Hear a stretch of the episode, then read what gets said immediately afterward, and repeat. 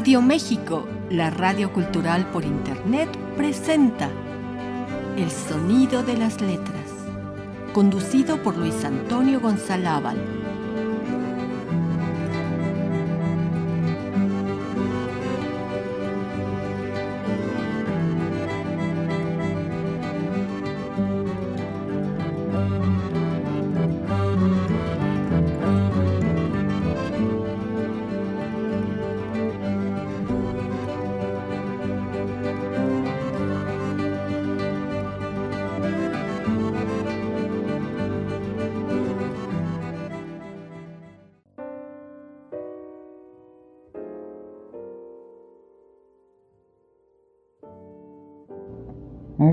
Buenas noches, queridas y queridos web escuchas de Radio México, la radio cultural por internet. Les habla su amigo Luis Antonio González y de verdad es para mí un placer que me estén prestando sus oídos y su atención en este sexto programa de El sonido de las letras. Hoy les voy a hablar de un libro titulado Antología de la generación Beat de la colección Los Poetas de la Banderiza de la editorial Letras Vivas. Les voy a leer textos de Jack Kerouac, de Allen Ginsberg, de Philip Lamantia, de Lawrence Ferlinghetti y de Gregory Corso. Todo esto acompañado de temas musicales de grandes leyendas del jazz como lo son John Coltrane, eh, Charlie Parker, Dizzy Gillespie, Miles Davis, eh, Chet Baker, eh, Delenius Monk y Bill Evans. Así que como se estarán dando cuenta, queridas y queridos web escuchas, va a ser una sesión exquisita. Acompáñenme. Se conoce como Beat Generation o Generación Beat a un grupo literario formado por un grupo de amigos que desde mediados de los años 40 del siglo pasado habían trabajado juntos escribiendo poesía y prosa que compartían una idea de cultura y aficiones y fuentes de inspiración similares, tales como la música del jazz. El grupo inicial fue formado por Lucien Carr, Allen Ginsberg, William Burroughs y Jack Kerouac, los cuales se conocieron en la Universidad de Columbia, New York. Eh, después se unirían Neil Cassidy, Herbert Hunkel, John Clelon Holmes, Carl Solomon, Philip Lamantia, Gregory Corso, Lawrence Ferlinghetti y Peter Orlovsky. La propuesta de su uso para denominar esta comunidad de amigos y escritores como Beat surge durante una conversación entre Jack Kerouac y John Clelon Holmes en 1948, en la que Jack Kerouac recuerda haber oído la expresión de Herbert Hunkel, un conocido personaje de la época de la vida marginal, la intención de sus miembros no era la de nombrarla, sino la de desnombrarla. Eh, a la difusión del término también contribuyó que a finales de 1952 apareciera en el New York Times Magazine un artículo de John Clelon Holmes titulado This is a Beat Generation. Pero antes de pasar a la lectura, queridas y queridos web escuchas, hay dos cosas que quiero pedirles.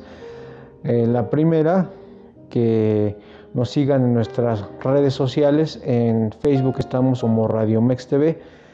En Twitter estamos como Radio México 3.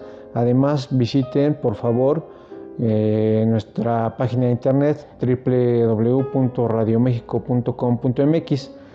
Y la segunda cosa que les quiero pedir, la hago de manera muy cariñosa y respetuosa, es que aunque afortunadamente en la mayoría de las entidades federativas de nuestro país la curva de contagios por el SARS-CoV-2 está disminuyendo. Eh, no bajemos la guardia si tenemos que salir de nuestra casa por cuestiones laborales o por cuestiones de que tenemos que salir a comprar eh, víveres, que usemos el cubrebocas de manera adecuada, no debajo de la nariz, no de gargantilla, sino que nos cubra bien los orificios nasales y la boca. Eh, que procuremos siempre traer una botella con alcohol en gel para estarnos desinfectando las manos constantemente, que guardemos nuestra sana distancia y además yo les recomiendo, yo ya la tengo, eh, que se compren una careta de esas de plástico, las cuales son muy económicas y son muy efectivas ya que reducen el riesgo de contagio en más del 90%. Pero bueno, ahora vamos a lo que nos convoca, que es la literatura y la música. Y vamos a hablar del personaje más icónico de esta Beat Generation, que es sin duda Allen Ginsberg, que nació un 3 de junio de 1926 en Patterson, New Jersey, de padre norteamericano y madre rusa. Eh, nació en el seno de una familia judía, pero más tarde adoptó la religión católica. Completó el bachillerato y abandonó la universidad para dedicarse a viajar por el mundo. Recorrió numerosos países en casi todos los continentes y muchas veces su estancia en las naciones extranjeras estuvo ligada al escándalo. Eh, por ejemplo, en 1966 fue expulsado de Polonia al hacerse público su escabroso diario privado. Su primer libro de poemas, Howl, o Aullido en español, Luces de la Ciudad, eh, publicado en 1956, provocó una gran expectación en la poesía moderna de habla inglesa, siendo uno de los libros más difundidos de la Beat Generation, constituyendo una de las claves fundamentales para iniciarse en esta nueva concepción de la poesía. Más tarde apareció su celebrado poema Kaddish eh, en 1961, eh, que era una oración fúnebre dedicada a su madre Naomi Ginsberg, que falleció en un manicomio estadounidense. Y precisamente, queridas y queridos escuchas, les voy a leer un fragmento de Kaddish este poema que escribió tras la muerte de su madre Naomi Ginsberg. Dice así, es extraño que ahora piense en ti, ida sin corsés ni ojos, mientras camino por el soleado pavimento de Greenwich Village en el centro de Manhattan. Claro medio de invernal yo de pie toda la noche, hablando, leyendo en voz alta del Cádiz, escuchando el blues de Ray Charles el Ciego en el fonógrafo, el ritmo, el ritmo, y tu recuerdo en mi cabeza tres años después. Y leí en voz alta las últimas triunfantes estancias de Adonai. Lloré, descubriendo cómo sufrimos, cómo la muerte es el remedio que sueñan todos los cantantes. Cantan, recuerdan, profetizan como el himno hebreo o en el libro budista de las respuestas, y mi propia idea de una hoja marchita en el crepúsculo volviendo a sonar a través de la vida, tu tiempo y el mío precipitándose hacia el apocalipsis, el momento final, la flor ardiendo en el día y lo que viene después, volviendo la vista hacia la misma mente que vio una ciudad americana, un relámpago atrás y mi gran sueño o el de China y tú, una Rusia fantasmal, una cama arrugada que nunca existió, como un poema en la oscuridad, huyendo hacia el olvido. Y para sonorizar este fragmento de la poesía Kaddish, vamos a escuchar al gran saxofonista John Coltrane eh, con Naima. Adelante.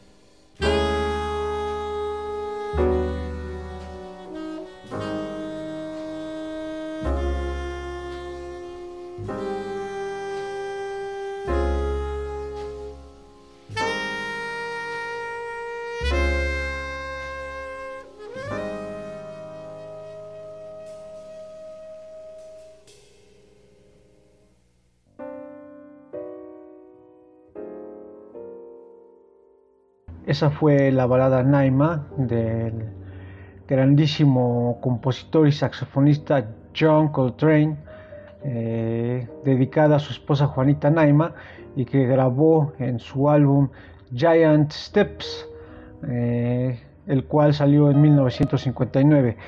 Y antes de seguir leyendo fragmentos de la obra de Ginsberg y de los poetas de la generación Beat, eh, les quiero hacer eh, la advertencia o más bien la aclaración de que la poesía que aquí estamos leyendo el día de hoy eh, no es una poesía de, de arcoíris, de grandes atardeceres, de la belleza de los ríos y las montañas, ni eso, sino por el contrario es una poesía desgarradora y muy cruda que refleja eh, la vida en los barrios marginales de las grandes ciudades estadounidenses en los años 40 y 50, eh, por lo cual hay mucha mención hacia drogas, sexo y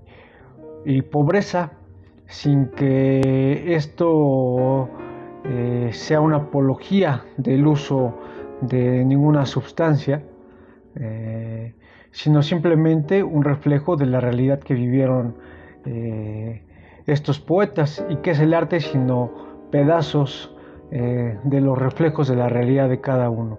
Entonces vamos a continuar leyendo a Allen Ginsberg, voy a leer un fragmento de su famosísimo poema Aullido. Y dice así, para Carl Solomon. He visto a los más grandes espíritus de mi generación destruidos por la locura, hambrientos, histéricos, desnudos, arrastrándose de madrugada por las calles de los negros en búsqueda de la droga urgente e imperiosa iniciados a la cabeza del ángel, ardiendo por la antigua conexión celeste con la dínamo de las estrellas en la maquinaria nocturna.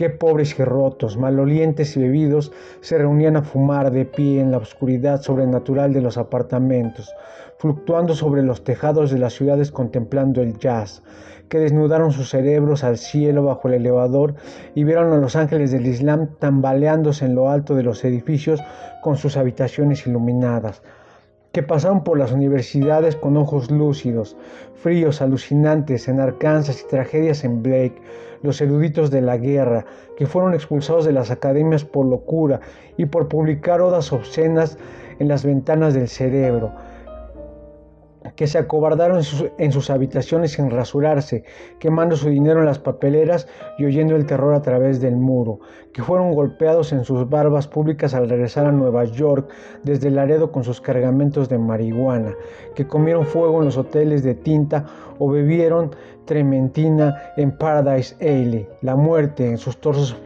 flagelados noche tras noche. ¡Wow! Hasta se me erizó la piel.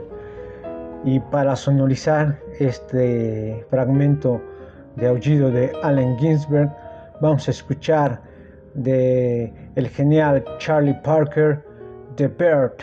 Adelante.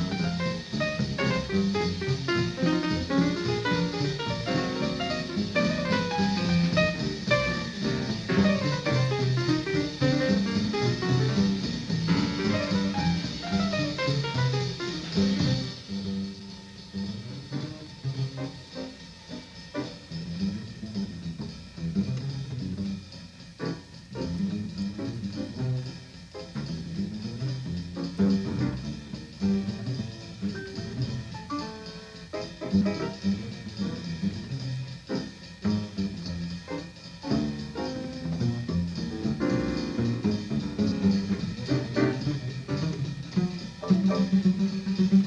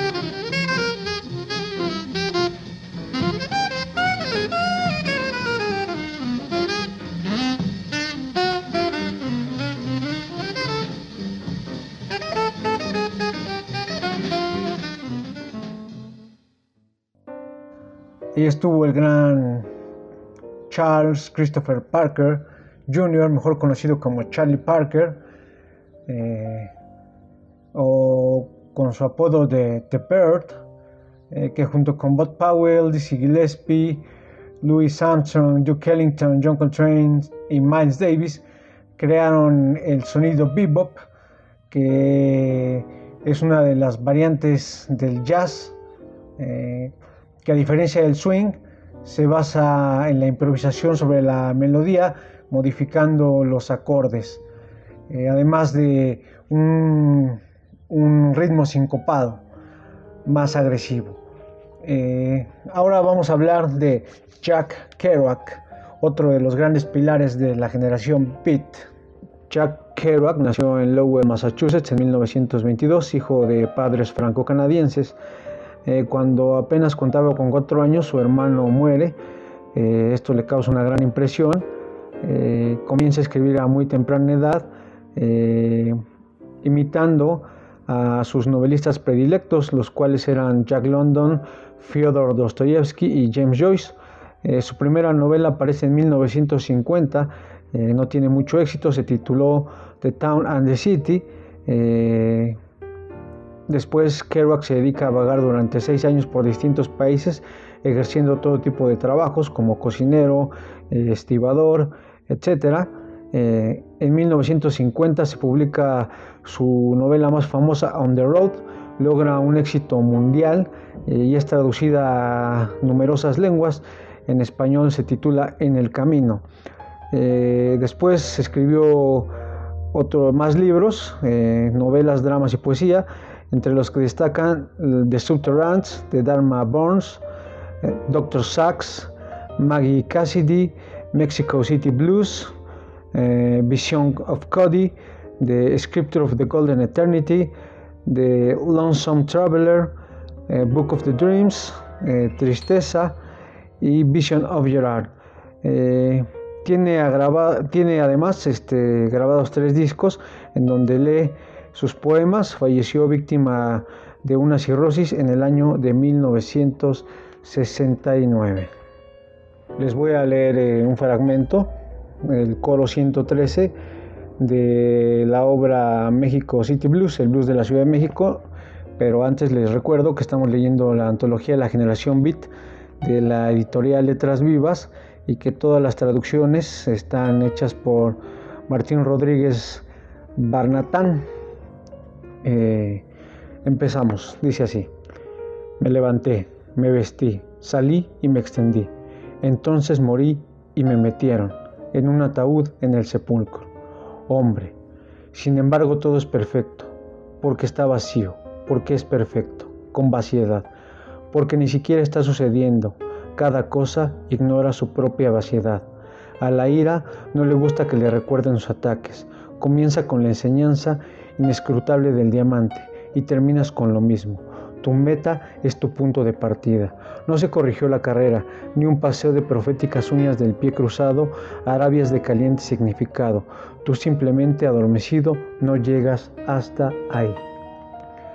Vamos a hacer una pausa musical, queridas y queridos web escuchas vamos a escuchar un tema de un jazzista que no estaba programado en la pauta principal que les leí al inicio de, la sesión. Sin embargo, por tratarse de la obra El Blues de la Ciudad de México, pues me pareció coherente programar eh, música de un jazzista mexicano y qué mejor que escuchar el blues de Cristina de el talentosísimo Chilo Morán, un trompetista que fue eh, de los mejores del mundo en su época, eh, no dicho por mí, sino por muchísimos músicos de jazz, tanto de Estados Unidos como de Europa. Así que escuchemos al gran Chilo.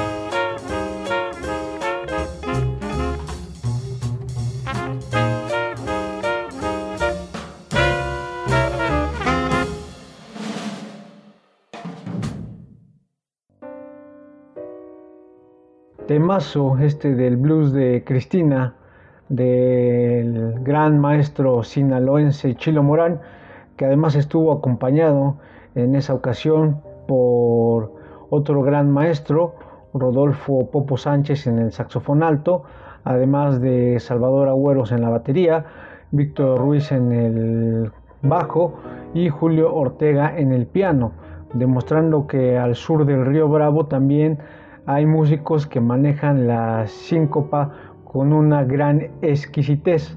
Y para muestra otro botón, como música de fondo, estamos escuchando de eh, el gran maestro Enrique Neri el tema Sin un amor.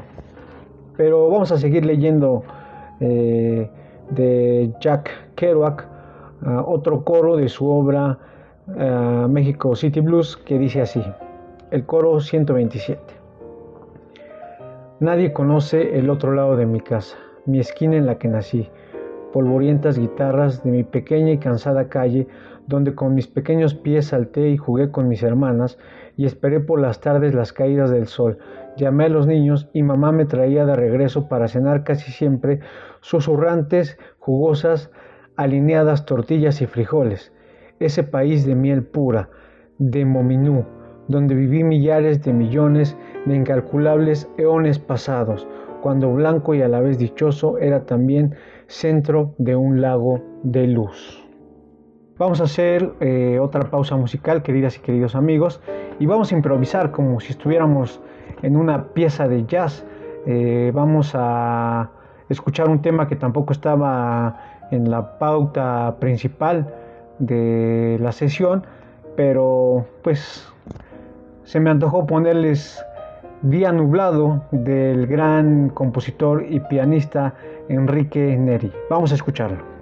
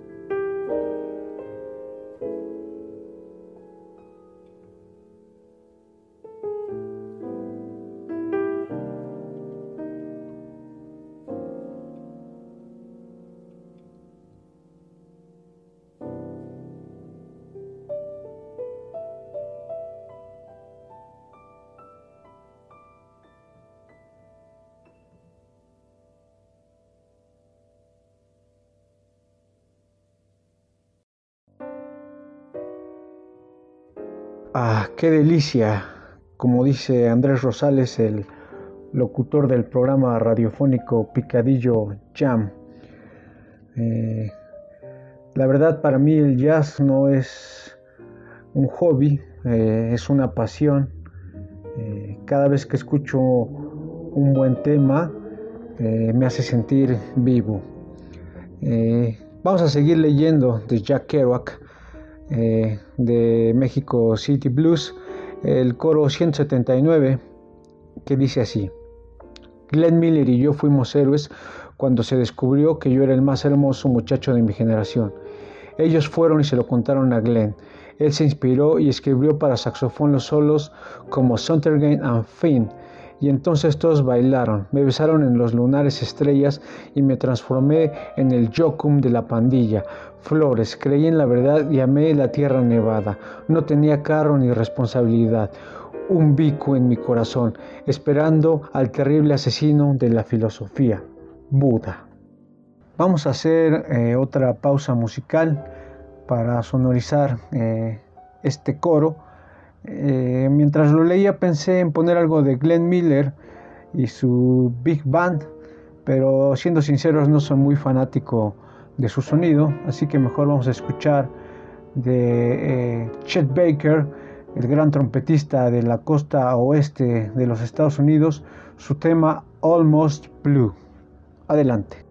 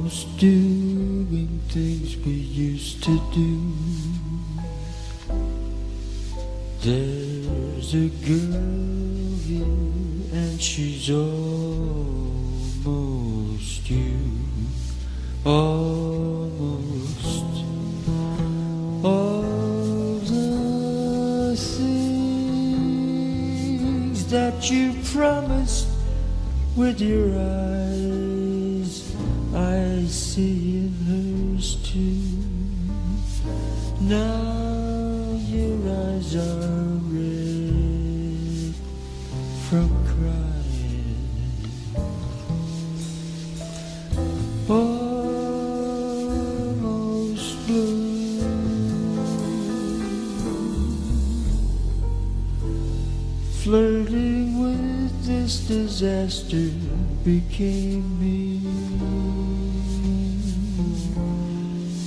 It named me as a fool only aimed to be almost blue. Almost touching it will almost do. There's a part of me that's always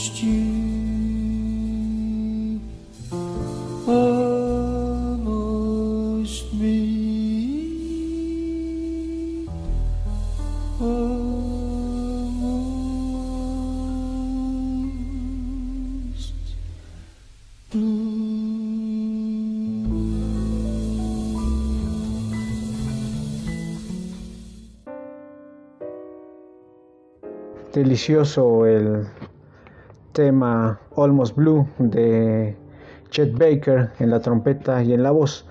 Eh, ya no vamos a poder hablar de Gregory Corson y de Lawrence Ferlinghetti, sí lo vamos a hacer de Philip Lamantia, que nació en San Francisco el 23 de octubre de 1927, vivió en Nueva York, más tarde en México, eh, en Europa y luego en el norte de África.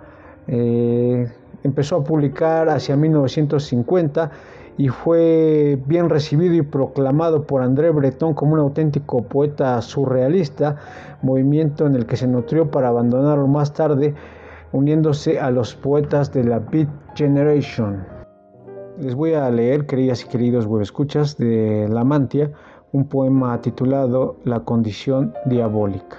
Dice así: Como las mujeres que viven al alcance de cada cuerpo, descienden de las regiones polares hacia el círculo de los demonios. Yo me preparo para ofrecerme las suaves y rojas serpientes entrelazadas en las cabezas de los brujos. Entre los negros brazos llegan sobre la ciénaga, abalanzándose para abrazarme, y el sol distante en que habitan los hombres que tienen a su alcance pristino los depravados ojos entre las tumbas y los hechos de los deshuesados mangos que trabajaron en el secreto de las torres abandonadas, a pesar de mi cuerpo fugitivo ausente, a pesar de los lagartos arrastrados dentro de los altares en que las potencias tienen preparada la vida, a pesar de la intrusión de las vírgenes, de los doctores y los egiptólogos, a pesar del antiguo templo dórico transportado por los amantes del arte, a pesar del nido de mendigos dementes, el canto se oye y las palabras del canto están escritas en los oceánicos jardines. Los insípidos muros han cantado a Dios. Nosotros hemos entrado a la ciudad donde el maestro muerto habla de catacumbas y la cornuda bruja de África. El sortilegio prosigue en las calles y en el cielo. Hemos ascendido hacia el ilimitado cosmos de la arquitectura. Nos hemos arrastrado de espaldas hasta los enormes corazones, aquel salto sobre la nieve hacia la súbita, hacia la subida a nuestros cuerpos. Llega mi ritual, cera y círculos, mi rosa escupida de sangre. Como se podrán dar cuenta, queridas y queridos escuchas, la poesía de la generación beat se caracterizaba por manejar muchas imágenes surrealistas con textos eh, descriptivos que iban hacia lo abstracto y muchas veces hacia lo absurdo de manera intencional, eh, lo cual hace difícil de entenderla si no se le encuentra el ritmo, eh, razón por la cual se lleva muy bien con la música de jazz bebop, ya que hay mucha libertad para la improvisación sin perder eh, la línea central, que es la que aglutina el motivo y para sonorizar eh, este último poema que leí, La condición diabólica de la mantia, eh, les quiero compartir un tema llamado Mefistófeles de una banda semiprofesional de jazz que se llamó El cuento de la fonquillástica y algo más, de la cual formé parte junto con mi querido hermano Joaquín Alberto Magaña, que tocaba la batería, y mi estimadísimo amigo Gabriel Peña, que tocaba la guitarra y la flauta. Yo en ese tiempo era conocido en el bajo mundo pequeño burguesco yoacanense como el señor N y tocaba el bajo en esta agrupación. Como se podrán dar cuenta, pues me volví a salir de la pauta que les había eh, planteado en un principio, pero como estamos hablando de poesía, beat y jazz, pues se vale. Adelante con el tema.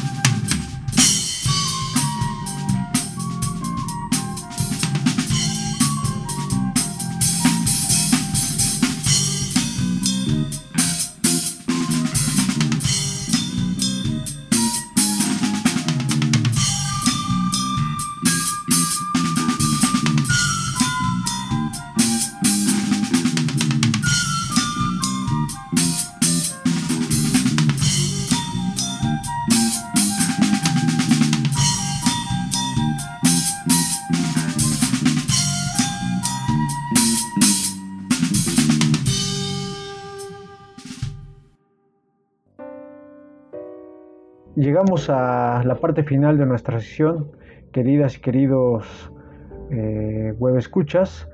Eh, para mí ha sido un placer que me hayan prestado su atención. Eh, los invito nuevamente a que visiten nuestras redes sociales, que nos sigan en Facebook como Radio Mex TV, en Twitter como Radio México 3, que visiten nuestra página de internet www.radiomexico.com.mx eh, yo me voy a despedir con un tema del el gran maestro Miles Davis llamado Miles Tones. Eh, los espero la próxima semana para descubrir nuevos sonidos y nuevas historias. Que descansen.